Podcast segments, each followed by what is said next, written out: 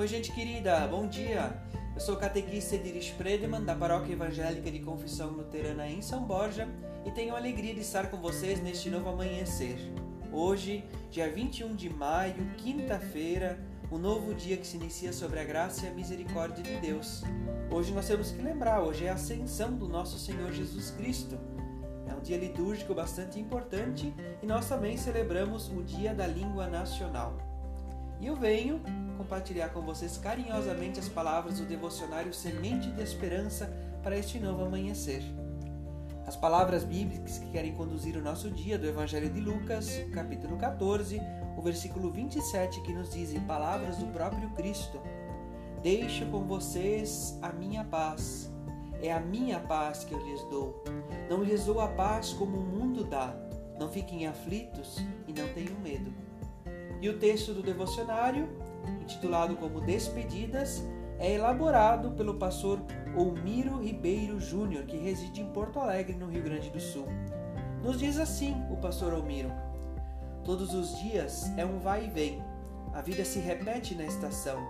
Tem gente que chega para ficar, tem gente que vai para nunca mais, tem gente que vem e quer voltar, tem gente que vai e quer ficar, tem gente que veio só olhar, tem gente a sorrir e gente a chorar.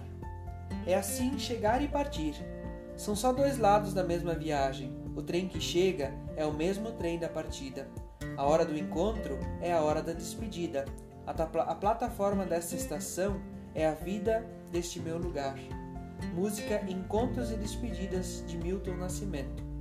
Jesus, quando se despediu dos seus amigos e amigas, lhe deixou a paz como inspiração para viver a fé com coragem e esperança.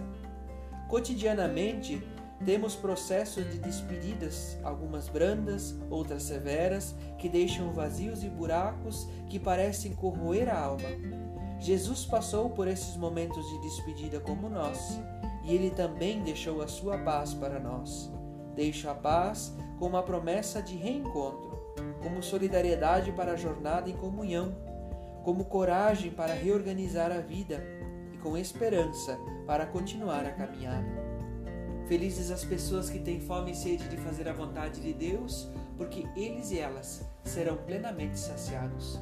Que Deus guarde o seu dia sobre bênçãos, cuidado, amor em Cristo Jesus. Amém. Forte abraço, gente querida. Até mais.